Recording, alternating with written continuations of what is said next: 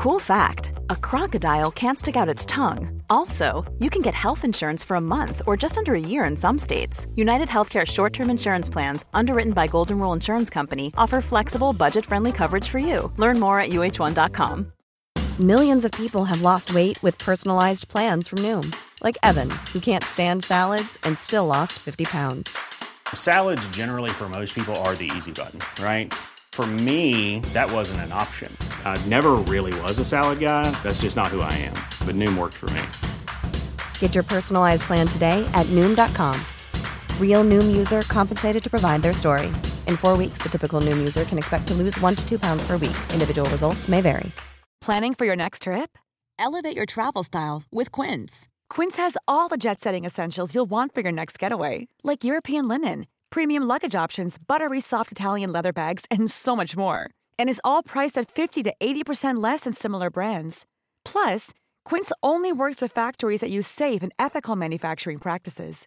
Pack your bags with high-quality essentials you'll be wearing for vacations to come with Quince. Go to quince.com/pack for free shipping and 365-day returns. Hola, ¿cómo estás? Primero que nada, gracias por escuchar este podcast. Mi nombre es Oscar Cervantes, soy médico y mi objetivo es poder brindarte información para el Nacional de Residencias Médicas y también para ayudarte en tu formación como médico general. Esto lo hacemos gracias a el conocimiento que hemos adquirido y también gracias a los médicos que nos ayudan para poder ayudarte a ti, médicos e invitados especiales dentro del podcast, que te van a estar ayudando y orientando día con día en donde quiera que estés y en donde quiera que te encuentres. Espero que estés muy bien que disfrutes este podcast, que lo compartas, no lo olvides. Sigue estudiando y sigue comiéndote al enarma.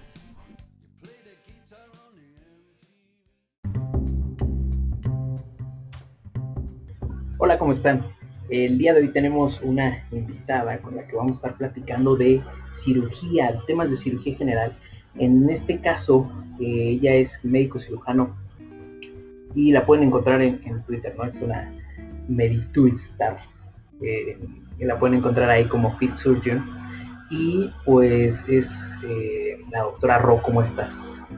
Hola, ¿cómo estás, Oscar? Un placer estar aquí contigo. Y déjame te aclaro, va a sonar muy mamador de mi parte, pero no soy médico cirujano, soy cirujano general. Sí, mamador no me importa, hay que hacer un poquito la, la diferencia, pero nada más para que no se confundan, porque al rato van a creer que un médico cirujano o médico general para algunos el término es lo mismo, les va a venir a platicar de hernia que a lo mejor ni siquiera saben, entonces por eso aclaro, ¿eh? No porque me tengas que tener en algún este, pedestal o algo. Te puedo hablar de, puedo hablar de tú, de Sí, claro, claro, por mí.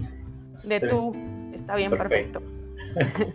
ok, bueno, pues muchísimas gracias por haber aceptado la invitación, por el tiempo y por los conocimientos. Hoy estuvimos viendo eh, un poquito los videos que estuviste subiendo en una cuenta de Insta y también la información que haces, ¿no? Como con los escritos que nos has estado mandando. Eh, no sé si a partir de que te dije que iba a ser el podcast, si me dices que sí, va a ser ¿no? Va a ser Pero, Mira, la verdad es que sí, te voy a ser honesta, sí. Porque, porque creo que hablar de cirugía se necesita hablar de anatomía. Entonces, nadie sabe anatomía si no ve. Si no, o sea, sí los dibujitos ayudan muchísimo. Obviamente sirve mucho más verlo en vivo y a todo color. No me fue posible realizar una cirugía y grabárselas, pero dije, bueno, algo un poquito más didáctico son dibujitos para que lo entiendan. Entonces, yo no, sí, yo no puedo hablar de hernia. Sí, imagínate, te digo, mira el orificio inguinal profundo y tú te imaginas, no sé, el recto de alguien. Pues obviamente no puedo hablar si no conocemos anatomía porque los voy a perder. Entonces, si vamos a hacer esto didáctico, pues obviamente primero una embarradita, algo muy general para poder luego ya hablar de lo que es la patología. Si no conocemos lo normal, menos vamos a conocer lo anormal. Perfecto, claro. Oye, y antes de empezar a hablar, lo que eh, siempre eh, pregunto, siempre comento a la gente que está invitada, que a los doctores que están invitados, ¿no? ¿Algún consejo que quisieras dar para los médicos que están en formación, en preparación para el consejo para el De lo que quieras, de la vida, de estudiar. De consejos de, de, no todo. te burnes, de salvo Ok. las chelas, no sé. Yo creo que el principal consejo es sean quienes ustedes son, definan lo que ustedes quieren y no se dejen guiar por compararse con otras personas, que si este sacó más, que si este se prepara mejor, que si este año yo lo pasé y que si lo, no lo pasé y el otro es más burro que yo y yo ya llevo tres intentos. Creo que hay que separar muy bien quiénes somos cada uno y que cada uno tenemos maneras diferentes de aprender, maneras diferentes de, de captar información. Entonces, si nos la pasamos la vida comparándonos con otras personas, jamás, jamás en la vida vamos a llegar a hacer eso. Jamás. Porque cada persona es, en la anatomía es completamente diferente. Nada, ninguno nos parecemos. Creo que como persona somos diferentes. La clave creo que para mí es la disciplina y la constancia. Siempre lo he dicho. O sea, tienes que ser disciplinado en lo que tú crees que necesitas ser disciplinado. O sea, si tú necesitas cuatro horas de estudio, entonces haz cuatro horas de estudio. Pero si nada necesitas media hora, porque con eso tienes, sé disciplinado media hora. Pero sé constante, o sea, no nada más hoy, no nada más mañana. ¿Por qué? Porque nada se aprende de una vez. Yo no aprendí cirugía por hacer una cosa una vez, sino estarle dando constantemente. A la fecha sigo haciéndolo. Entonces, disciplina, constancia y, personalizado totalmente. O sea, cada quien es como es y no se comparen contra nadie más. Y la otra, un examen y una especialidad y una, no te define como persona y no define tu éxito. Punto, es un examen. Se, se falla como otras veces en la vida, no importa. A la que sigue, aprender del error y lo que sigue. Punto. Claro, pues sí, tienes toda la razón en eso. Este. Y ahora sí, para entrar a, la carnita, ¿no? A, a, lo que vamos a ver. Hernias, vamos a abordar el tema de hernias. Y en este caso, de manera general, ¿qué es una hernia? Desde el punto de vista de un cirujano, ¿qué es una hernia? Eh, para empezar, ¿a qué nivel anatómico se puede alterar para que exista una hernia y qué sería? Ok, una hernia, como ya lo habíamos visto en un dibujito previo, que aquí los tengo, sí. es cualquier protrusión, abultamiento o proyección de un órgano o parte de un órgano a través de la pared abdominal. Quiere decir que toda la pared abdominal, en toda la pared puede aparecer una hernia, pero hay zonas más débiles en la pared abdominal.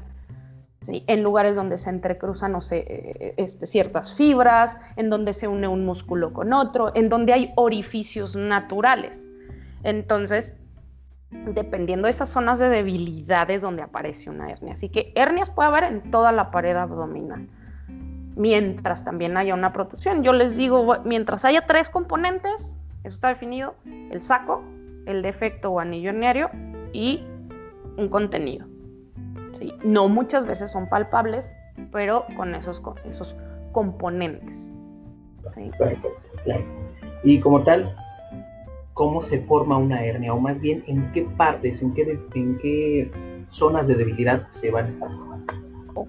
¿Cómo se forma una hernia? Me estás hablando de varios componentes para hablar de la etiopatogenia. No solamente, si fuera nada más por zonas de debilidad naturales, todo mundo tendríamos una hernia. Sí. O sea, todos los hombres que tienen anillo inguinal profundo por donde pasa el cordón espermático, al toser tendrían una hernia, claro, claro, porque es una zona débil. Pero no solamente es por un factor anatómico. Hay, ya es multifactorial, siempre se ha conocido como multifactorial, es por diversas causas, este, entre ellas hay factores genéticos, hay gente que nace con alteraciones genéticas de tejido conectivo y la colágena, eh, osteogénesis imperfecta, son más propensos a, a, tener hernias. Hay factores bioquímicos y metabólicos, uno de ellos muy bueno y ahora actualmente conocido se le llama herniosis. Herniosis es una serie de alteraciones eh, sistémicas, genéticas del tejido conectivo eh, puede ser también adquirido y el, este, cuyo resultado es la atenuación, o sea, se, se, hace más delgadita la aponeurosis, es más susceptible de ruptura, ¿sí? pero por una alteración a nivel de la colágena. Y el colágeno tipo 1, que es el maduro, y el tipo 3, que es el inmaduro, hay un desequilibrio, hay menos maduro contra más maduro. Eh, ¿Por qué? Por falta de producción o por alteraciones también en la, en la destrucción, ¿no? Entonces, ¿qué sucede aquí? Pues hay una herniosis, hay una alteración del tejido conectivo que es, el paciente se hace más propenso a que esas zonas débiles se vuelvan todavía más, más débiles y en parte de la herniosis puede verse alterada también por la producción, o sea, podemos alterarlo nosotros, como tabaquismo. ¿sí? Los pacientes que fuman son más propensos a tener alteraciones a nivel de la colágena, por ende hay un factor de riesgo para herniosis, por ende más propensos a, a formar hernias. Anatómicos, pues ya las zonas ahora sí que más débiles. ¿Dónde se ha visto y por frecuencia? Hernias inguinales, por la presencia del anillo inguinal. Que la principal hernia, ¿no? Sí, la principal hernia. Los cirujanos este, operamos hernia inguinal en un 80%. Entonces, es, la cirugía incluso más, este, es más frecuente aquí en, en México, la hernia inguinal, hasta ahorita, en lo que reportan las, las series, pues, y los, los que son especialistas en hernia, los, los herniólogos, sí, es lo que comenta el doctor Mayagoitia en su, en su libro. Si no lo han leído, se los recomiendo, sobre todo a los. Si está viendo algún residente esto, creo que le recomiendo mucho el, el libro de, del doctor Mayagoitia, es muy bueno. Sí, este, mecánicos, factores mecánicos, vamos a hablar los que aumentan la presión intraabdominal, que es un paciente con EPOC, tos, un paciente con prostatismo, puja. ¿sí? Pacientes que tienen constante alteración de la presión intraabdominal pueden ser eh, levantadores de pesas, que tengan también una herniosis como tal. Este, también se pueden ver. Estreñimiento porque están pujando, pacientes embarazadas por aumento de la presión intraabdominal. Entonces todo eso influye para la, para la presencia o no de hernias. Insisto, es totalmente multifactorial. No hay una razón nada más para que te aparezca una hernia. No la hay. Perfecto. Oye, y otra cosa es, eh, hablando específicamente de las hernias inguinales, ¿cuándo las podemos dividir en directas e indirectas? Ok, la división de directa e indirecta es totalmente dentro de la, de la cirugía. Clínicamente no la podemos dividir, es muy difícil porque se presenta como un abultamiento en la ingle. En realidad, de hecho, la manera en la que diagnosticamos hernia es completamente clínico. O sea, tú lo ves al paciente y tiene una bola. ¿sí? Esa bola, pues hay que estudiarla. Si se, les digo yo, sobre todo, ahí disculpen, pero yo les digo mipillos. Yo les digo a mis mipillos, ¿sabes qué? Siempre que te llegue un paciente que te diga, es que tengo una bola, si esa bola desaparece cuando se acuesta, lo más probable es que sea una hernia. Y si no, hay que ver si no es una hernia incarcerada, bla, bla, bla, ¿no? Pero si, hasta el mismo paciente te dice, creo que tengo una hernia. ¿Por qué? Porque estoy pujando, ¡pum! Y sale una bola. Y eso a mí me dijo Juanita Pérez, que es una hernia, y lo exploras y efectivamente es muy sencillo. Hasta un camillero te puede diagnosticar una hernia, porque sale una bola cuando estás de pie, los de pie, lo acuestas y desaparece, ¿no? Y eso es muy, muy sencillo. Cuando esa bolita no desaparece, o cuando está muy durita, o no, es cuando tenemos que hacer estudios, cuando tenemos la duda, o tiene un dolor que dices, mm, no coincide, porque normalmente las hernias son asintomáticas o molestan nada más cuando tienen aumento de la presión intraabdominal. Pues es que pujo y me duele o estoy trabajando y levanto algo pesado y me molesta aquí en la zona de la o sea, pero no es un dolor, a menos que ya esté complicado, pero normalmente el dolor no es tan intenso. Entonces, creo que el punto clave es masa, bueno, perdón, no se dice masa. Tumor en la pared abdominal, área inguinal sobre todo, que a la exploración física, al acostarse, desaparece. ¿sí? Y si no desaparece, ver que no esté complicado. Sí, el diagnóstico no coincide con la clínica, es cuando decimos, bueno, a lo mejor es un tumor, es una adenopatía, hay que hacerle algo. ¿Qué le hacemos? Ultrasonido. Alta sensibilidad, alta especificidad. Más baja la TAC, no, que ultrasonido no, la TAC no tiene más baja especificidad y sensibilidad que una resonancia magnética. Y algo que al menos a mí nunca me tocó hacer, un herniograma que es inyectale este medio contraste a la cavidad abdominal, así como una paracentesis al revés en vez de sacar líquido le metes, esperas a que se le caiga ahí a, los, a la región inguinal y, le tomas una radiografía y aparece la hernia. A mí en lo personal, sí, no. De hecho, tengo una imagen ahí en Instagram. A mí en lo personal jamás, jamás me tocó una hernia tan difícil de diagnosticar que tuviéramos que terminar, ni siquiera en resonancia, en lo personal a mí. ¿Sí? O sea, ya otros estudios eran más como para planear la cirugía pero que yo dije que, en mi práctica, en mi residencia, me tocaron un paciente que no, es que a lo mejor es hernia, pero no hazle una resonancia porque no estoy seguro. Con el ultrasonido tenemos, es muy, es muy sensible y específico. Entonces, hernia indirecta o directa por medio de exploración física, difícil. Es más fácil hernia inguinal que crural a la exploración, ¿sí? Porque es, debajo de la raíz, donde están los vasos femorales, ahí sale una bolita.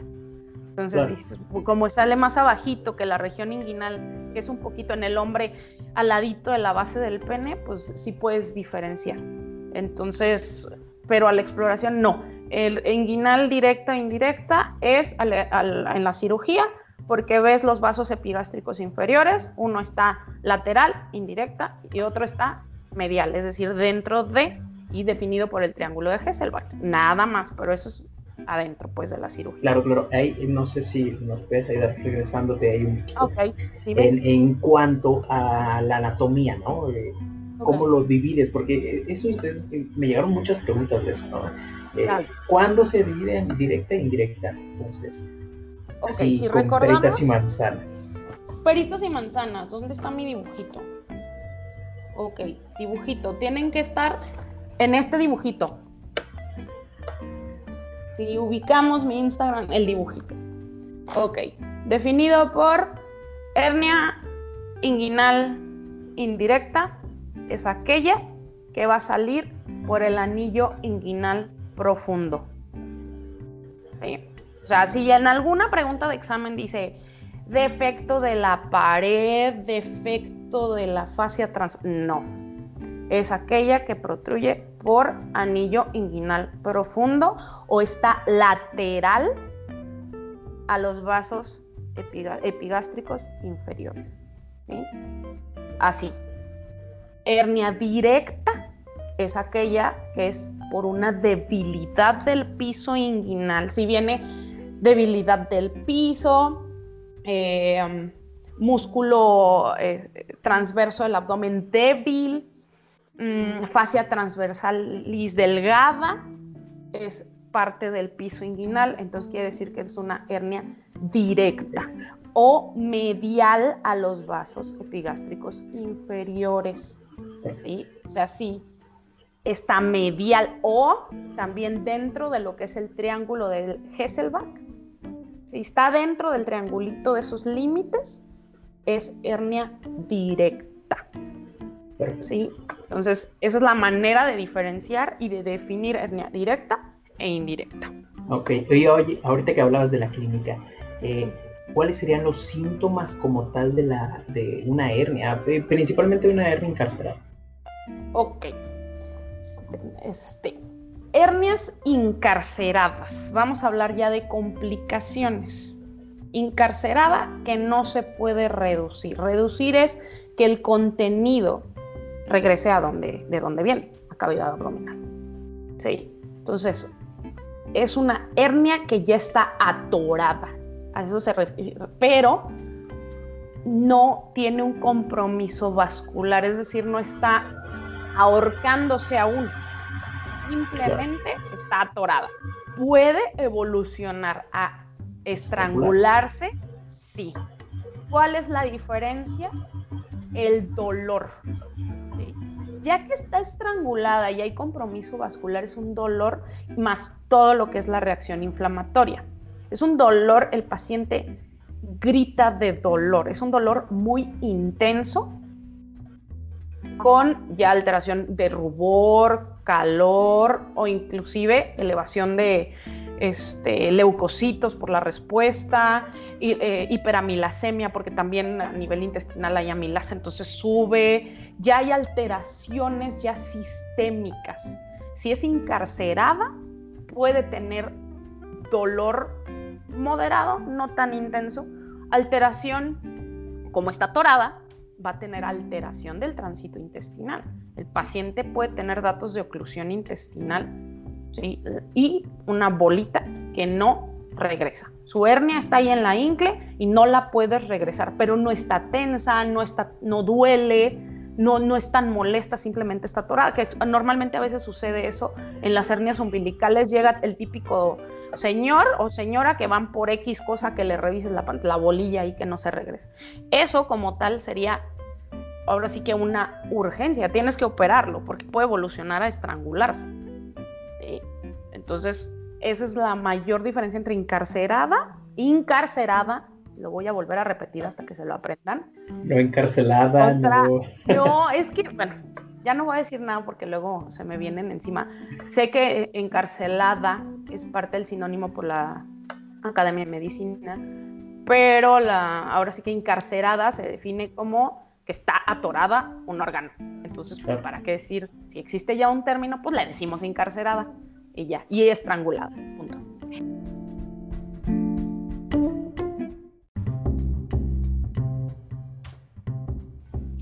Perfecto, muy bien. Oye, em, como tal, eh, en el abordaje ya quirúrgico, ¿no?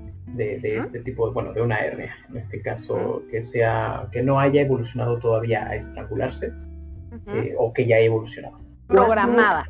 Exacto. ¿Cuándo decides eh, usar material protésico? O sea, ¿cuándo sí, cuándo no? Porque te lo pregunto porque eso viene en varios, este, en varias preguntas de los simuladores. O sea, te preguntan si usarías malla o no. Exacto. Ok, la única manera en la que deben de poner que no usarían malla es, uno, menores de 17 años. Pacientes pediátricos o adolescentes hasta donde tienen las guías, ahora sí que cirujanos, no viene a utilizar malla. Si algún cirujano pediatra o alguien me quiere apoyar con esto, es bienvenido, pero menores de 17 años, hernias, no se utiliza malla y en adultos cuando la cirugía es contaminada con alto riesgo de infección. Todos los demás este, se utiliza material protésico. Si no viene ahí caso clínico masculino de 38 años, el cual se le estrangula la hernia y en el momento de abrir este, hay material fecal o alguna otra cosa, se le pone, o sea, reparación este, con, con malla, porque la recurrencia sin malla es muy alta en las, en las técnicas, pues, este, y sobre todo cuando no, no saben hacer la técnica abierta. La recurrencia con malla es muy bajita. Sí, obviamente se realiza bien, es del 1 al 5%. Perfecto, ya. Me ganaste la otra pregunta que te ah, iba a hacer, la recurrencia. Pero malla siempre, ¿eh? No, no, ok, perfecto. Este, y ahorita que, mencionas eso, em, el tipo de abordaje en este caso puede ser, o qué se recomienda principalmente, laparoscópico, abierto.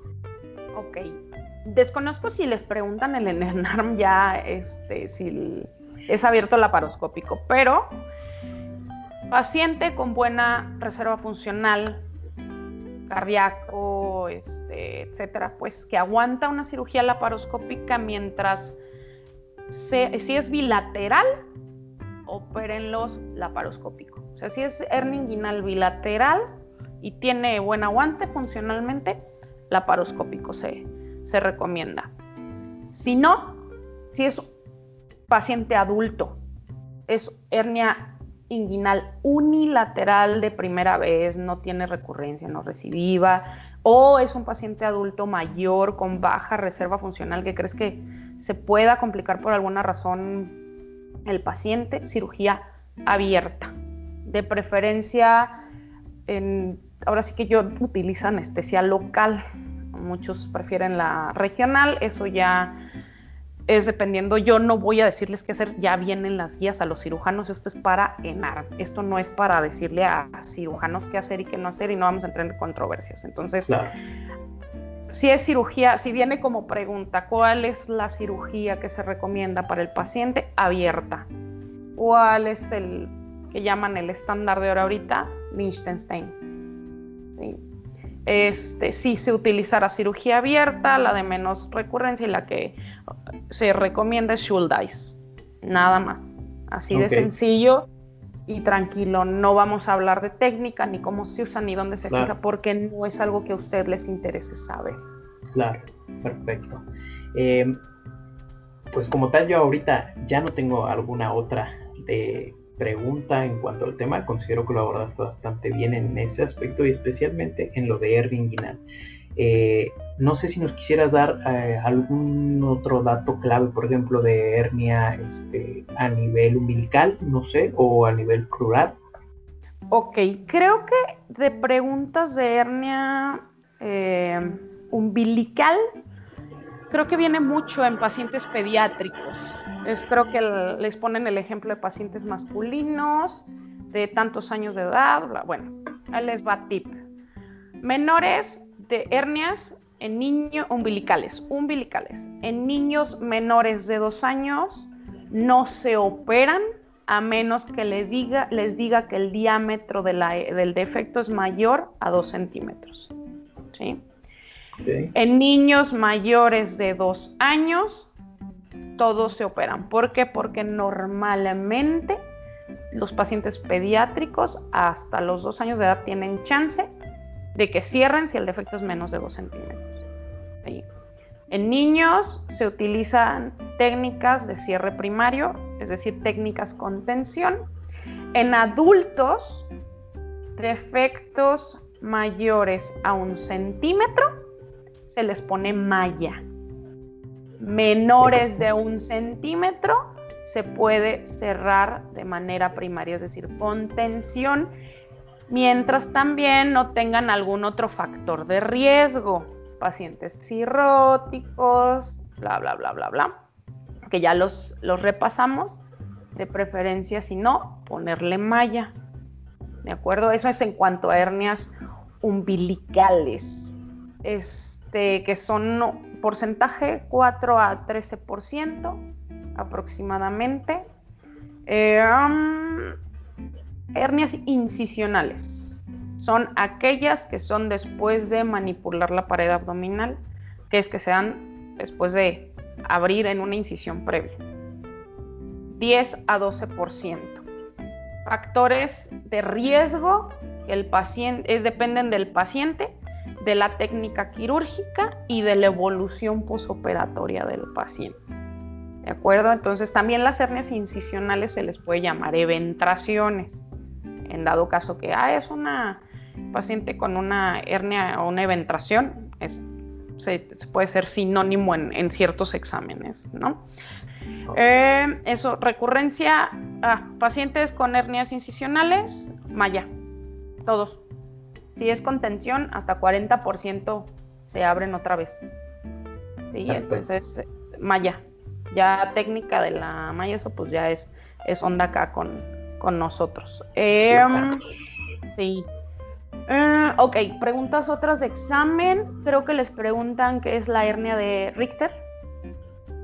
No sé si les preguntan eso de qué es una hernia de Richter. Pues es la que se estrangula nada más la parte antimesentérica de una, de un asa de intestino delgado, la hernia de litre. No sé si este. Bueno, y si no, ¿cuál es la hernia de litre? La hernia de litre. Esa es la luz este, intestinal. Bueno, no está alterada. ¿Por qué? Porque lo que está metido ahí es un divertículo de Meckel.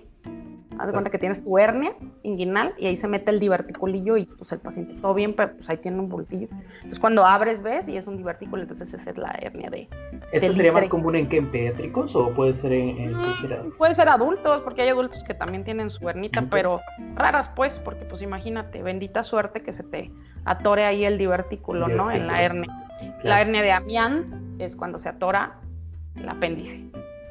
Y ahí tienes metidillo en el saco, el apéndice, entonces creo que son las, las hernias como más preguntadas a veces anatómicamente.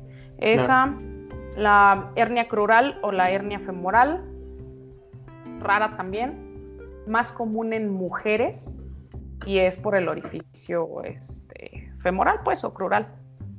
No es, no es este, tan común, pero ahí lo pueden presentar como una femenina de edad avanzada que llega con un abultamiento en la región inguinal. Lo más común es hernia femoral o hernia crural y eh, hasta el 40% se pueden estrangular.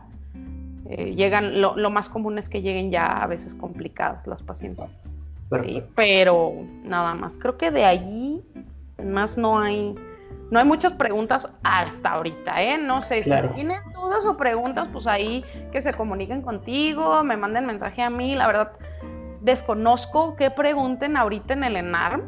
Y yo ya sí, mira, lo que, lo, que, lo que acabas de mencionar, considero que es como que de lo más, este, de lo más preguntable, ¿no? Eh, directas, indirectas, eh, las variantes que acabo de decir, eh, lo de las técnicas con Simaya por eh, la paroscopía abierta, eh, incidencias, la más común, o sea, considero que es un buen abarque de todo, todo lo que es de hernias, obviamente de manera general, no como me decías, ¿no? No se va a dar aquí la clase completa de hernias, ni un curso de, de cuatro años. No, y aparte hay gente muy buena, hay gente muy buena que se dedica a hernias yo solo soy un polluelo en esto. Entonces, si es, hay algún residente aquí, pues yo les recomiendo mejor seguir a los, al doctor Mayagoitia, que es, yo creo, el principal representante. También otra cosa que les digo, no me crean nada. Eso es un tipo que, porque puedo estar equivocado. O sea, lo que digo, revísenlo, chequenlo con su bibliografía, con guías de práctica clínica. No me crean nada, porque puedo estar equivocada, puedo estar a lo mejor ayer salió un artículo nuevo donde dice alguna otra cosa y yo estoy mal. Ayer actualizaron la guía de práctica clínica. Sí, claro, los cirujanos nos la pasamos actualizando guías de práctica clínica. Entonces, si en algo estoy equivocada y me quieren hacer la retroalimentación, por mí no hay ningún problema. Yo no me agüito, al contrario, aprendemos todos aquí dudas, preguntas, correcciones, etcétera, se pueden hacer. Por mí no hay bronca, yo no lo sé todo, yo estoy ayudándoles un poquito a darles como los tips para que no tengan que leer todo, pero todos nos tienen que leer todo. no, mira, de todos modos, aún así, el podcast, esto, esto funciona una vez que ya leíste el tema, escúchalo y es para reforzar. Entonces siempre ha sido el, el objetivo de, de, hacer. Perfecto, creo que eso está perfecto, porque si están esperando aprender del podcast, creo que tenemos serios problemas, chavos. Claro. Bueno, pues te agradezco muchísimo, de verdad. Te agradezco muchísimo el tiempo, la disposición, la disposición por los videos, por las imágenes, por todo esto. Este, y pues nada, muchísimas gracias por tu tiempo, por las explicaciones. Al contrario, que tengas linda noche y estamos en contacto. Saludos a todos. Apuesto a que te gustó el podcast, ayuda a este tierno humano y envíalo a tus amigos. Además, escúchanos en Spotify, Apple Podcast, iBox y Google Podcast. Besitos y cuídate del COVID-19.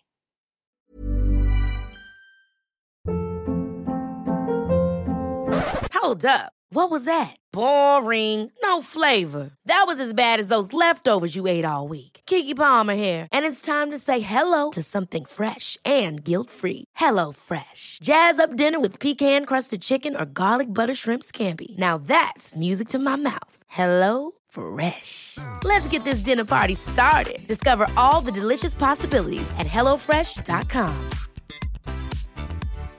If you're looking for plump lips that last, you need to know about Juvederm lip fillers. With Juvederm Volbella XC and Juvederm Ultra XC, your lip look, whether it's subtle or bold, can last up to one full year with optimal treatment and no additional maintenance. Find a licensed specialist and see if it's right for you at Juvederm.com today. That's J U V E D E R M.com. Add fullness to lips in adults over 21 with Juvederm Volbella XC or Juvederm Ultra XC. Do not use if you have severe allergies or a history of severe allergic reactions, or if you're allergic to lidocaine or the proteins used in Juvederm. Tell your doctor if you have a history of scarring or taking medicines that decrease the body's immune response or that can prolong bleeding. Common side effects include injection site redness, swelling, pain, tenderness, firmness, lumps, bumps, bruising, discoloration, or itching. As with all fillers, there's a rare risk of unintentional injection into a blood vessel, which can cause vision abnormalities, blindness, stroke, temporary scabs, or scarring. For full important safety information, visit juvederm.com.